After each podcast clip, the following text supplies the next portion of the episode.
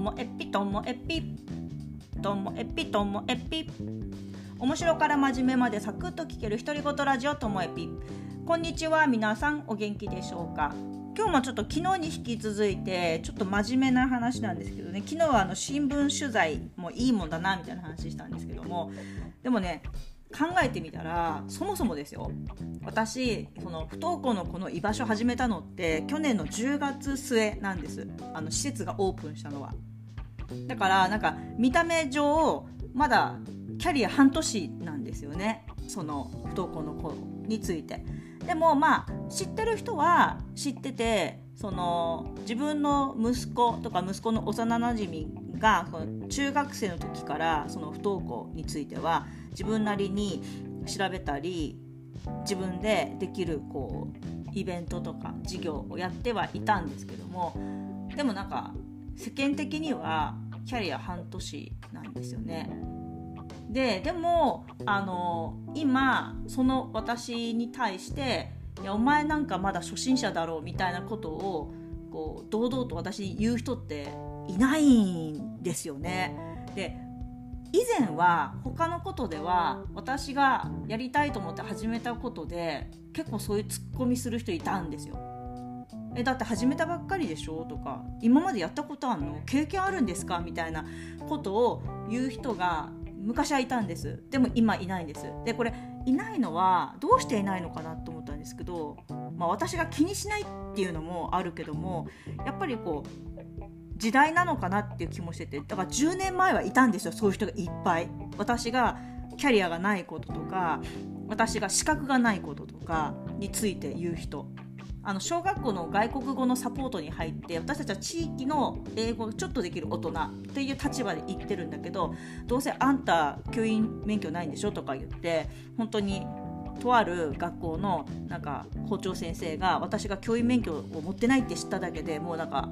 あからさまに話す態度が変わってなんかなめんじゃないよみたいな感じで言われたりしたりとか あと打ち合わせ中に居眠りした教頭先生がいたりとかして本当完全になめ腐られてたんですけど今そういうこと言う人いないんですよね。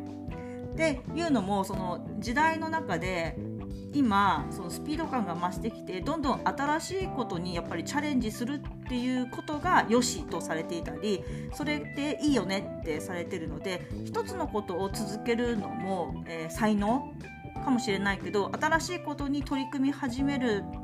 取り組み続けるっていうことも才能っていう風にやっぱり認知されてるのかなって思っててそんな中あの皆さんあのオーブン社ってご存知でしょうか？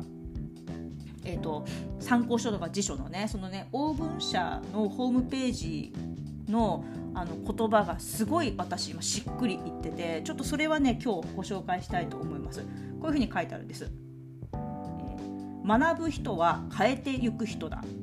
めっちゃ良くないですか？そうなんですよ。あの私たちは学び続けて変え続けていくっていうなんかこれがなんか私の生き方だなっていうのを思いました。こんな風に書いてるんですよねその続き。時代が変わり人々の生き方が変わり続ける中で決して変わらず力になるのが学びです。未来には様々な難問がある。だからこそ目の前の問題が解けるだけではなく人生の問いや社会の課題を自らにつけ挑んでいけるあなたになってほしい。一人一人もその周囲もさらには世界さえも少しずつ前向きに変えていける。学びにはとても大きな可能性が秘められています。い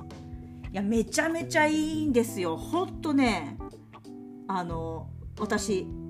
この文章手帳に書いておきたいっていうぐらいいいなって思うんです。なんかそのオーブン社とかね問題集とか辞書作っているところって一見するとその受験対策とかテストに受かるためとかテストに合、と、なんていうのいい点取るためみたいな風に思われがちだけどでもそういう会社がそうじゃなくって学びにはこういう意味があるんだ価値があるんだ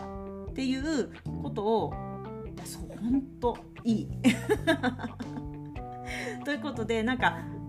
だからこそ私が新しいことをチャレンジしてもなんか「お前またなんかわけわかんないことやって」とか「どうせ経験ないんでしょ資格ないんでしょ」っていう人がどんどん減ってきてるのは社会も変わってきたっていうのと今のそのオーブン社のメッセージがリンクしてるなっていうふうに思っています。もしね皆さんの周りでなんかブツブツ言う人がいたらあの今のこの文章をね送りつけてやりたいそんな気持ちですいやもうね勇気をもらえますよねやっぱり、えーと、これからも自分がこれがこの社会のこの地域の課題だろうとかこれを解決したいんだっていうものがあったらやっぱり私はこれからも学ぶし、まあ、みんなもそうだと思うんですけどね挑み続けるのかなっていうふうに改めて思いました。はい。今日も最後までお聴きいただきましてありがとうございました。さようなら。